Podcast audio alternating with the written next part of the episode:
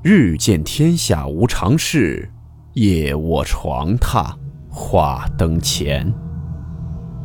欢迎来到木鱼鬼话。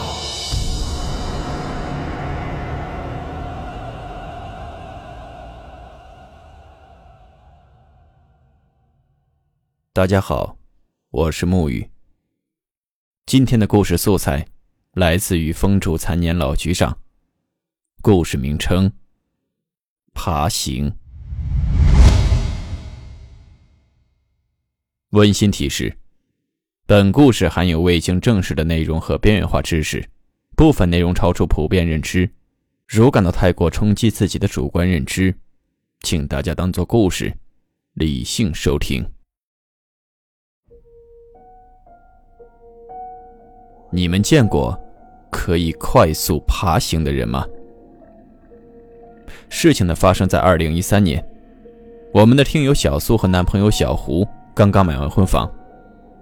这个房子呢有一个特别长的北阳台，小胡呢一看这个高兴坏了，因为他喜欢玩崩弓子，也就是弹弓，就是想说做一个小的练习场挺好的。但是没几天，他就把这个阳台的玻璃拉门给打坏了。小苏这一看哪成啊，就给他这个弹弓没收了。两人住进去没多久，一天晚上，天都快黑透了，就下楼遛弯，越走越远，不知不觉呢就走到小区东边的一个小公园。小胡这会儿还磨叽呢，啊，他那弹弓的事儿，我就说你还我呗，怎么怎么样的。小苏呢就拿着拉门说事儿。当时啊，小胡就从口袋里头抻出条皮筋儿，然后用手随便就这么做了个手架，朝着不远处一个树丛就打过去了。其实像我们男生就喜欢这个啊，气对象犯贱呗。那意思就是说你不给我，我还能玩。你看我有手。但是接下来，奇怪的事情发生了。打从这草丛里头传出一阵窸窸窣窣的声音，然后从后头捂着眼走出一人来。那人呢也没说发火，啊，甚至都没有说是不是你打的我啊，都没有。出来就瞅他们一眼就走了。小苏当时吓坏了，就说：“你看你，你是不是惹祸了？”那说是这样说，但是想去问问那个人，就一拐弯再找那人，找不到了。俩人怀着忐忑的心就往家走。刚出电梯，就看见刚才那个男的，半个身子藏在这防火门里，半个身子露在外面，正面无表情地看着他们。他们家住二十层，电梯呢是刷卡的，也就是说，除对门之外，谁来这层都费点麻烦。再说这人怎么就知道他们俩住这儿了？那既然人家都大费周章的找过来了，那肯定是吧，有事了呗。小胡就主动走过去，一边走一边说：“啊，这哥们儿啊，不好意思，这我真是不好意思，我刚才……”他赶着说这话的时候。那个人就缓缓的在往门里面移动。等到小胡走到这消防门那儿，背对着小苏一动不动，没有任何交谈。小苏走过去一看，里面没有人。男朋友满脑瓜子的汗，结结巴巴的说出一句：“我刚走过来，是个猫。”回去之后呢，俩人就刻意的没有再聊这事儿。临了临了，人就说啊，这肯定是看错了，互相安慰一下就休息了。睡到后半夜，小苏突然从梦中惊醒，这听见门口啊，一直有这个喵喵的猫叫的声音。他转身就想叫醒小胡，结果他发现小胡怎么叫都叫不醒。他实在受不了了，第二天还得上班呢。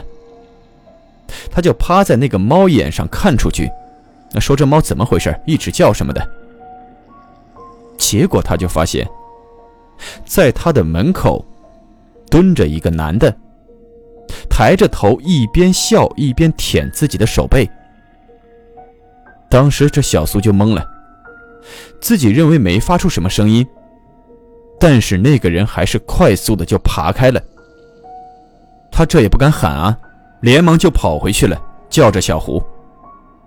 结果发现，小胡并没有在床上。突然，屋子里头喵的一声，他回头一看，这小胡在哪儿？在大衣柜顶上，正把头埋得很低，眼睛盯着小苏，两只脚在这柜子顶上来回的倒，弄得这柜子吱吱作响，就像是小猫要扑东西之前的动作似的。小苏连忙就把这卧室门带上了，但是他们那门是那种隐形门，啊，大概啥样呢？就和电视墙是可以无缝结合的那种，没有门把手，没有锁，这也挡不住什么呀。小苏就又跑出来，然后把自己锁在了洗手间里，并且呢给男朋友家里打去了电话。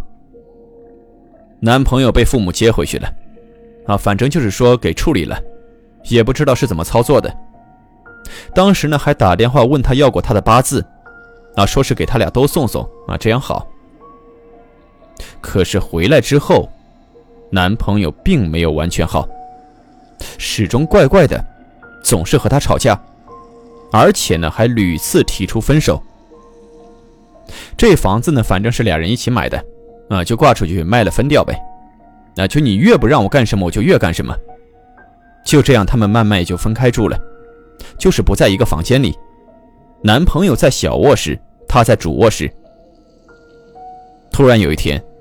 他早晨起来，迟到了，睡过头了。这九点了，闹表也响了，电话也被打爆了，啊，就是没起来。再一看自己这手掌，很脏，指尖也全破了，美甲都翻了。再一看这床啊，床单也是脏的，被子也是乱的。她这慌乱中给男朋友打去电话，这才知道怎么回事昨天夜里，男朋友醒来后，发现她在阳台，就在这快速的在地上就唰唰唰的来回爬。男朋友一看，她这还时不常的抬头往窗外看。那可是二十层啊，怕她出事儿，就把门打开，开始往里叫她。结果她扑上来之后，从后面勒住男朋友的脖子，这两只脚并排就开始蹬，调过来蹬肚子，翻过去蹬后背。然后开始袭击男朋友的脸，准确的说，奔着他左眼使劲儿，就一直抠他那眼睛。最后男朋友脸都没护住，挠了一个大花脸。这事儿之后，男朋友的家里也提出说：“你们两个冷静冷静吧，这哪有两口子打架打成这样的？你们俩也别处了。”外加上呢，他当时也是挺内疚的，就这样他们就分开了。分开之后，他还是整天昏昏沉沉的，自己也出去单租了一个小屋。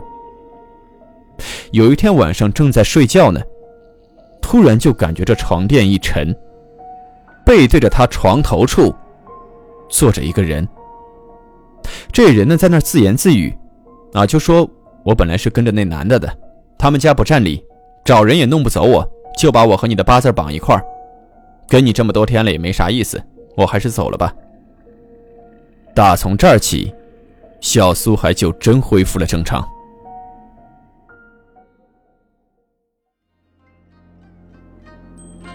好了，我们今天的故事到此结束，祝你好梦，我们明晚见。